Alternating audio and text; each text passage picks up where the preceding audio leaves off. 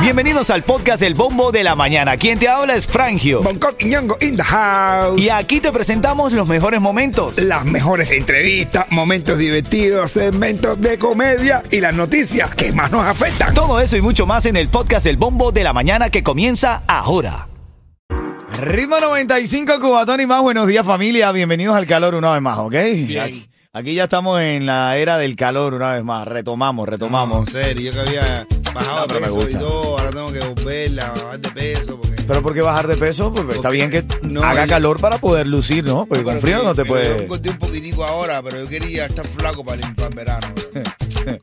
Mira, vamos a revisar los titulares de la Y mañana. ahora lo que está en el bombo. Revisemos algunas de las cosas que tienes que enterarte, de las que te tienes que enterar. Eh, bueno, hoy todo el mundo ha hablado de eso. La colombiana Karol G eh, aterrizó de emergencia eh, saliendo de un jet privado desde México. Cuando a mitad del vuelo se prendió la cabina en fuego, forzando al avión a tener un aterrizaje de emergencia.